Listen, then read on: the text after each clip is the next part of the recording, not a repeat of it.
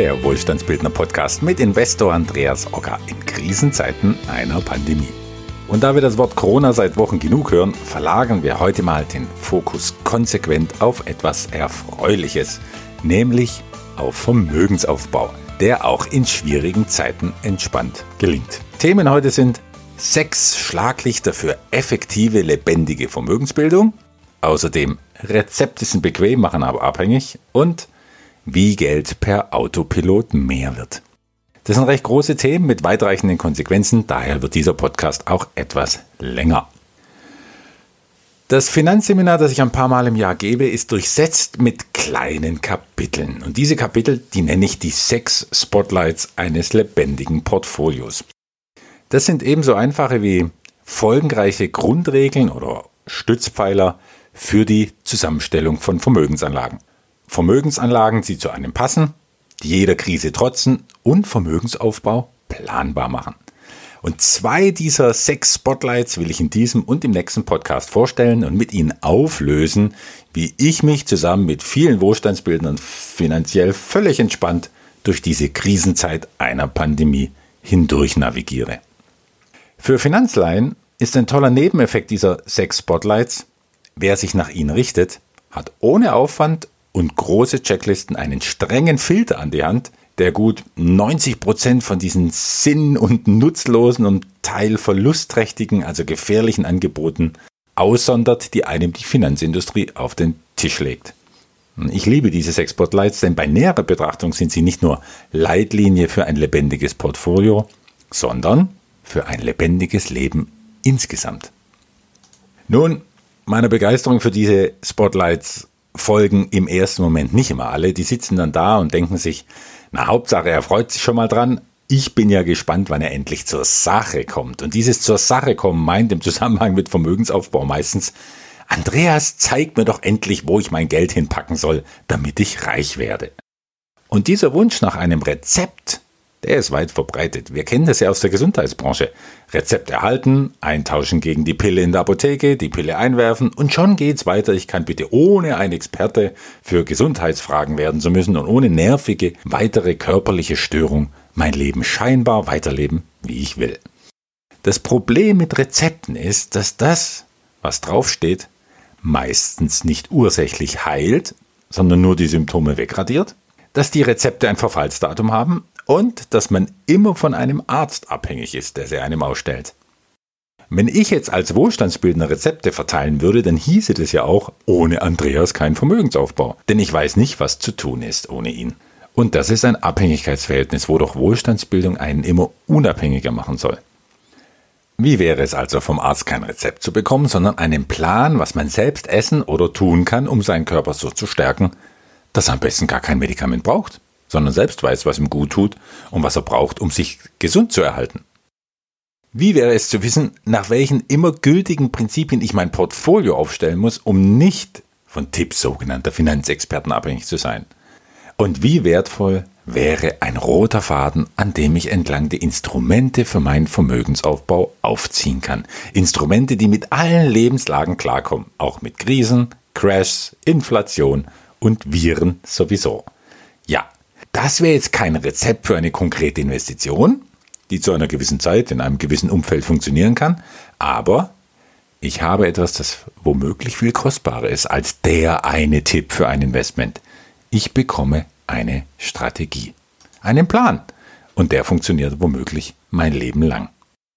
Eine Strategie, die macht mich unabhängig. Die kann ich an mein persönliches Risikoprofil anpassen in meinen Zeithorizont einfügen und sie sorgt erfahrungsgemäß für einen bedeutenden Nebeneffekt.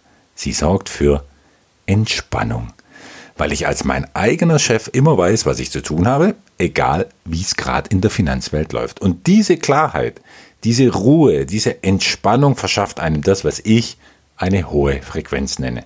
In anderen Worten, sie verschafft einem langfristig gute Laune. Und das ist die unabdingbare Voraussetzung für gute Entscheidungen.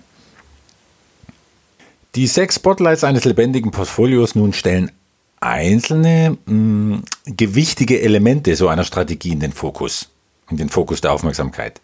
Und den Begriff lebendiges Portfolio sollte ich vielleicht nochmal erklären. Für mich ist lebendig, was nicht getrennt ist vom Leben, sondern Teil des Lebens und mittendrin. Und zwar in all seinen Gegensätzen, Hoch und Tiefs, dem Aus- und dem Einatmen, der Wachstumsphase im Frühling, der Erholungsphase im Herbst, der Erntephase im Sommer und der Ruhephase im Winter. Und zurzeit haben wir virusbedingt eine erzwungene Ruhephase wie im tiefsten Winter. Aber etwas Lebendiges hat immer die Widerstandskraft, auch so eine längere Winterphase, ein Virus oder sogar Verluste, sogar Verluste auszuhalten. Und zwar ohne dass deswegen große Ziele außer Reichweite geraten. Ein lebendiges Portfolio passt sich nämlich dem Leben an und damit auch diesem ständigen Wandel in unserer Finanzwelt. Denn Anpassungsfähigkeit ist das Kernelement von etwas Lebendigem. Ein Impfstoff auf Rezept mit seinem toten oder halbtoten Material, das mag mal gegen den einen Virus helfen, ist aber beim nächsten schon wieder nutzlos. Na, wie schön wäre jetzt im Vergleich eine Strategie, die gegen alle Viren hilft, wie ich sie ja in einem meiner letzten Podcasts vorgeschlagen habe, nämlich die Stärkung des Milieus, das erst gar keine Viren mehr zulässt, weil es ihnen keine Vermehrungsgrundlage bietet. In der Finanzwelt grassiert zum Beispiel ein Virus, das ständig seine Gestalt verändert und total fies im Verborgenen sein Unwesen treibt. Und das ohne offensichtliche Symptome beim Patienten. Dieses Virus heißt Inflation. Die meisten Zinsprodukte wie auch Lebensversicherungen, Bausparverträge oder Riester-Renten sind einer steigenden Inflation hoffnungslos ausgeliefert, weil diese Produkte nicht an Wert gewinnen, wenn das Geld in ihnen an Wert verliert. Und warum können sie nicht an Wert gewinnen? Erstens, weil nichts Wertvolles drin ist, außer ein Versprechen. Und zweitens, weil Banken und Versicherungen gar kein Interesse daran haben, dass der Zins mit der Inflation steigt, weil ihnen dann noch weniger vom Gewinn bleibt. Stärkt man hingegen sein Milieu mit einer Strategie, kann einem sogar eine galoppierende Inflation weitgehend wurscht sein. Das wird noch Thema eines späteren Podcasts. Soweit der Ansatz einer Definition für ein lebendiges Portfolio, in dem Sachen drin sind, die wirklich zu mir, zu meinem Leben gehören und mit denen ich mich identifizieren kann. Im Korb der meisten Anleger allerdings finden sich irgendwelche Sachen und abstrakte Papiere, die sie selbst nicht wirklich verstehen, oft genug auch der Banker nicht, der sie verkauft hat, und die gar nichts mit ihrem Leben zu tun haben, ohne jeden tieferen Einblick in die Geschichte und ohne jedes Mitbestimmungsrecht. Da gibt es eben mich und mein Leben und ziemlich außerhalb davon gibt es meinen irgendwie zusammengestückelten Finanzkram, um den sich mein Vermittler oder meine Bank kümmern sollen, wenn sie sich denn kümmern. Aber das ist für mich kein lebendiges Portfolio, mit dem ich verbunden bin. Ich will nun auf den Punkt bringen, welcher zentrale Baustein meiner Meinung und Erfahrung nach ein Portfolio lebendig und höchst anpassungsfähig macht. Und das sind plausible, bewährte und langfristige Wertschöpfungsketten. Wertschöpfungsketten, die für unsere Gesellschaft unverzichtbar sind und immer den Puls der Zeit messen um zu produzieren und anzubieten, was die Gesellschaft braucht.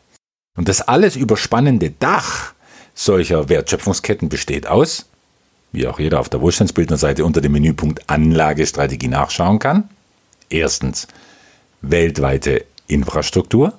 Zweitens Entwicklungsimmobilien in den dauerhaft wirtschaftsstärksten Regionen der Welt. Und dazu gehört das gut schwäbische Vierfamilienhaus nicht. Und drittens Agrikultur in Klimazonen, wo sich Agrikultur lohnt. Das sind für mich die drei Säulen, die das stabile Fundament eines lebendigen Portfolios ausmachen. Das klingt jetzt simpel und soll es auch sein. Die Ausgestaltung dieser Säulen allerdings kann sehr weit verzweigt sein, denn die Säulen in sich bestehen wiederum aus mehreren Komponenten, die für eine breite Streuung und Vielseitigkeit innerhalb dieser einen Säule sorgen. Doch wessen Portfolio mal grundsätzlich auf diesen drei Fundamenten aufgebaut ist, völlig jenseits von Banken, Börse und Versicherungen. Und der deckt 85 Prozent aller wesentlichen Wertschöpfungsketten ab, die unser Leben ausmachen.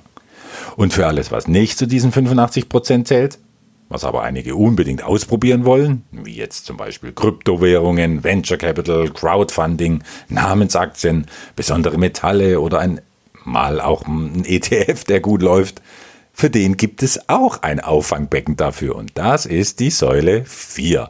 Die Was das Herz begehrt Säule, wie ich sie nenne. Und die kann man dann füllen, wenn die ersten drei Säulen so fest verankert und jederzeit in der Lage sind, Verluste in Säule 4 auszugleichen. Schauen wir jetzt einmal eines dieser Spotlights an, nämlich das fünfte von insgesamt sechs und beleuchten einen wesentlichen Aspekt, der ein mit Wertschöpfungsketten und mit diesen drei Säulen aufgebautes Portfolio lebendig macht. Spotlight Nummer 5 lautet, ein lebendiges Portfolio ist ein sich irgendwann selbst erhaltendes und erweiterndes System.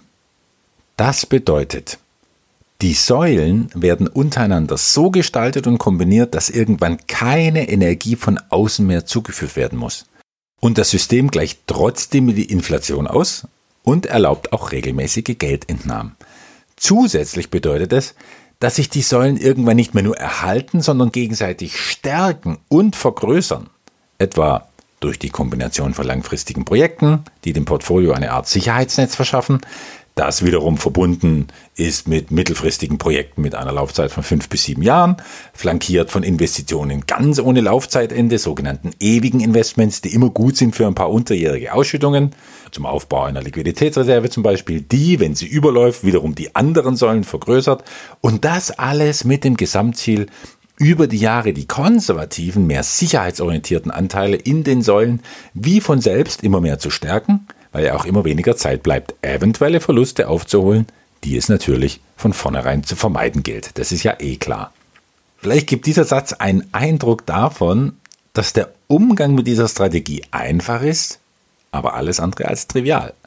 Und deshalb macht mir das seit vielen Jahren nicht nur Spaß, sondern mit jedem Tag noch mehr Spaß, weil neue Investitionsmöglichkeiten wie neue Bälle sind, die beim Jonglieren ins wirbelnde Spiel der Kombinations- und Ergänzungsmöglichkeiten mit aufgenommen werden. Und jedes Element interagiert mit den anderen Elementen im Portfolio und kompensiert sie auch, wenn es sein muss und sorgt deshalb für Flexibilität, Widerstandsfähigkeit und Anpassungsfähigkeit im Rahmen eines immer breiteren, ja, unerschütterlichen Fundus von unverzichtbaren Wertschöpfungsketten.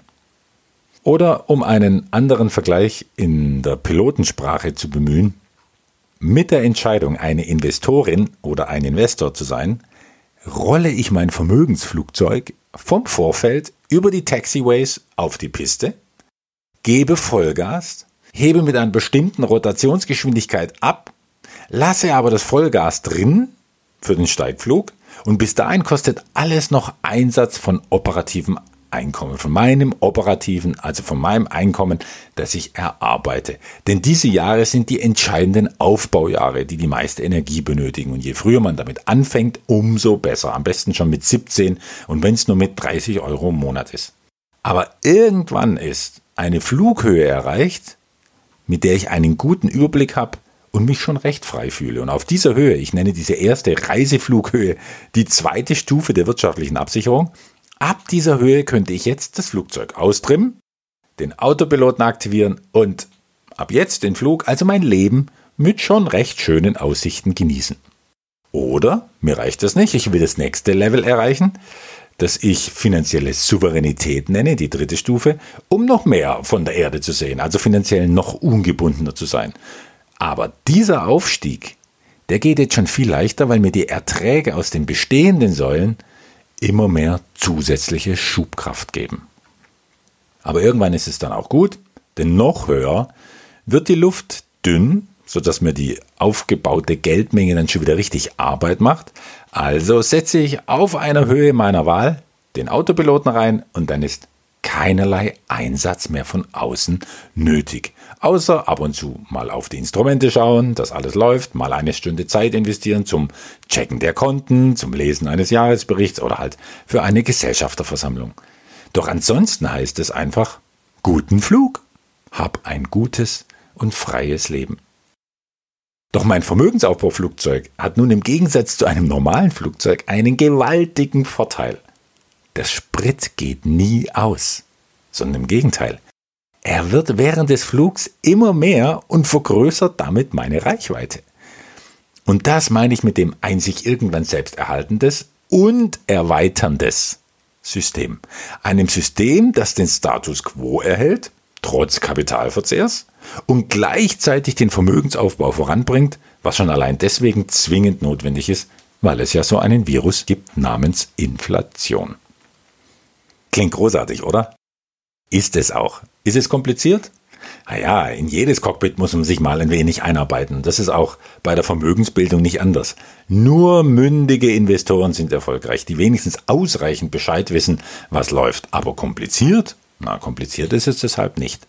Und nebenbei, sich in eine neue Disziplin einzuarbeiten, die ich finanzielle Bildung oder Wohlstandsbildung nenne, das muss keine Arbeit sein, sondern das ist in meiner Erfahrung immer eine spannende, vergnügliche Abenteuerreise.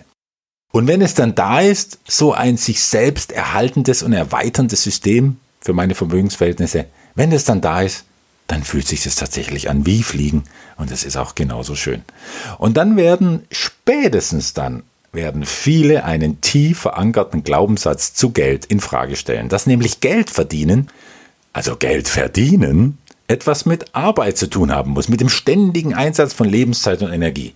Nein, man verdient ganz leicht und von selbst Geld, wenn ich bereit bin, mein zu Beginn erarbeitetes Geld umzuwandeln in Werte, die wiederum möglichst vielen Menschen dienlich sind. Im nächsten und dann definitiv letzten Podcast dieser Reihe Wohlstandsbildung in Krisenzeiten einer Pandemie, da beschäftige ich mich mit Spotlight Nummer 6, das dem Ganzen nochmals eine tiefere Ebene verleiht, mit geradezu unheimlichen Konsequenzen. Dass allein nämlich dieses eine Spotlight genügt und Anleger beleuchten ihre Geldanlagen sofort mit anderen Augen und verstehen, warum so wenig ihre Geldanlagen wirklich spürbar funktionieren bzw vor sich hin dümpeln oder sogar Verluste schreiben. Wir hören uns bald. Bis dahin.